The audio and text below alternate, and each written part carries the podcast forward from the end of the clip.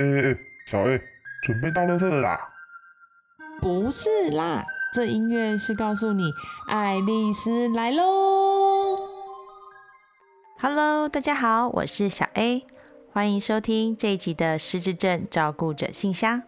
在前面有两集，小 A 以个案管理师的角度分享疫情期间的照顾重点。这一集特别请到医师来跟我们分享，以医师的角度来看，疫情期间的居家照顾，我们要注意什么呢？邀请到的来宾是神经内科林冠宏医师，他曾经是台安医院神经内科主任，本身在失智的领域也琢磨多年哦。很高兴他愿意接受邀请。来与我们分享疫情期间的失智照顾，一起来听听医师的提醒吧。大家好，我是神经内科林冠宏医师，很高兴今天来到爱丽丝来喽，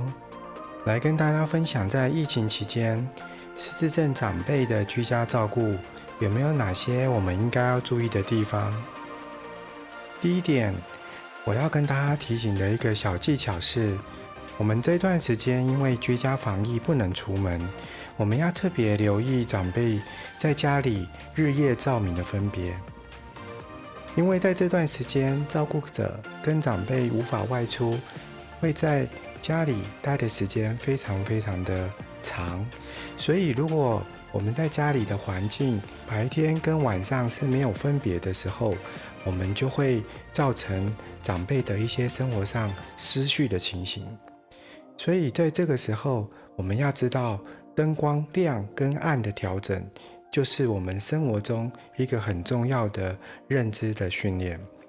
在家里久了，他们的生活有可能会出现混乱的状况。在这个时候，如何能够让长辈的生活规律？我想，我们就应该要在白天的时候，尽可能让啊灯光打开，或者是。让呃阳光能够照进我们长辈生活的区域，然后在这个时候让长辈知道看到光就是今天一整天的开始，然后接着吃饭、运动，有这些看电视等等活动，而到了晚上，我们就可以开始提醒长辈，接下来是晚餐、洗澡、吃饭以及睡觉的时间，所以透过光线明暗的协助。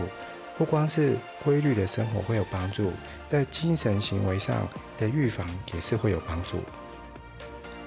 接下来，我想跟大家讨论一个最近很多人都会有兴趣的话题，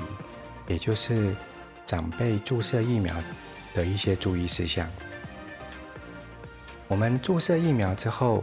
有很少见的机会会出现立即性的严重过敏以及神经反应。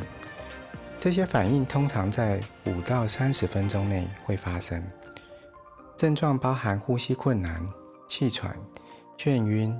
心跳加速以及全身红疹等。所以，我们接种后应该在注射的场所附近稍作休息，并观察至少三十分钟。如果长辈没有特别的身体不适，我们再带长辈离开。如果有不舒服，请尽快告诉医护人员。在注射场所都会备有急救设备，可以及时处理像这样的立即性的严重反应。那我们接种后回家之后，可能会产生一些后续发生的一些轻微发烧、肌肉疼痛、关节痛以及疲倦等等症状。这些症状。我们会建议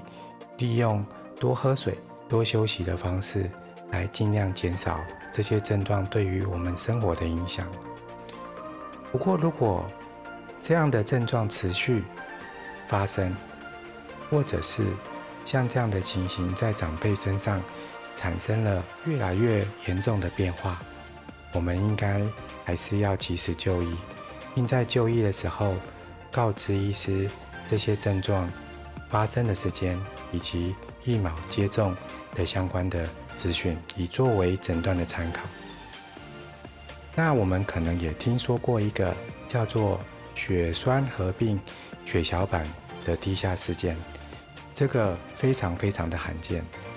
在国外的统计，只有百万分之一到百万分之七等等不同的统计数字。不过，这样的症状如果万一发生，它可能会在接种疫苗的十四天内发生。那这样的症状包含了刚刚提到的呼吸困难、胸痛以外，它还有一些比较特别的是会有腹痛的情形、四肢肿胀、冰冷，或者是持续严重的头痛，以及视力模糊，或者是皮肤性的自发性的出血点、淤青、紫斑等等。如果有这样的情形，应该立即到急诊就医。另外，我们还是要提醒，我们不管是对于自己，或是对于我们所照顾的长辈，疫苗的保护力并非是百分之百。接种疫苗之后，仍有少数机会会罹患 COVID-19，所以即使完成了 COVID-19 的疫苗接种，仍应该。遵守防疫新生活的原则，勤洗手、佩戴口罩以及保持社交距离，以降低感染的风险。最后，我想再提醒大家，在居家防疫的这段时间，长辈们会因为长期没有出门，或者是现在的生活作息跟过去有办法出门上日照课程有很大的不同。在这样的情形底下，我们会发现长辈可能会比较容易出现精神行为的症状，包含了张望、幻觉，或者是情绪的改变，甚至会有攻击的状况。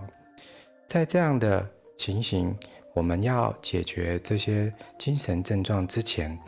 我会建议大家要先去找出来原因，包含环境是否有改变，以及。天气变化的影响，或者是家中是不是有突发的事件？如果没有这些可以控制的因素，我们要回头去想想，是不是长辈的身体出现了状况？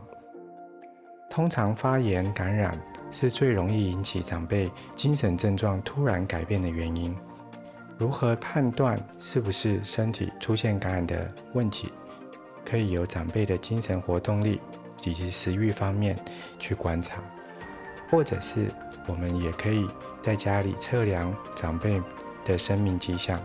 包含血压、体温、心跳、血糖等等指标。透过这些主观以及客观的数据以及观察，来去评估长辈是不是有身体的问题。非常感谢林医师这次来录制播客。非常的时期，希望透过单集来传递帮助的讯息，让照顾者在必须长时间面对长辈时不会手足无措。各种防疫小技巧，欢迎收听《照顾者信箱六》疫情期间失智照顾大整理的第一集。爱丽丝来喽，我们下次见，拜拜。